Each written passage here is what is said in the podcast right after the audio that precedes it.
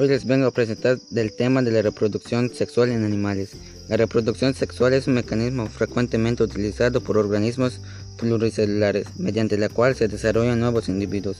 Lo utilizan animales y plantas. La reproducción sexual es el intercambio del material genético entre dos organismos progenitores para la creación de un nuevo individuo mediante la unión de los gametos del macho y la hembra para formar a un nuevo ser. La importancia de este mecanismo se debe a que el producto combina los caracteres genéticos de los progenitores, por lo cual resulta un producto diferente genéticamente a los, a los padres.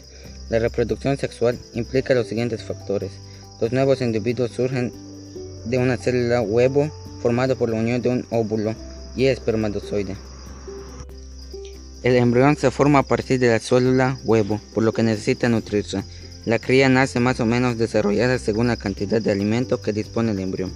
La reproducción sexual se necesita de la intervención de los dos individuos, el macho y la hembra, los cuales cuentan con órganos especializados por la producción de células germinales o gametos. Algunas desventajas de la reproducción sexual es, es más lenta que la reproducción asexual. Se producen un menor número de descendientes, implica un mayor gasto de energía. Y algunas, hay algunas ventajas de la reproducción sexual. La descendencia es el resultado de la mezcla de los genes aportados por uno a otro progenitor y una copia idéntica, como el caso de la reproducción asexual. Esto se logra con una mayor variabilidad genética en los descendientes, ya que cada uno es diferente al otro y cada progenitor. Gracias por su visita.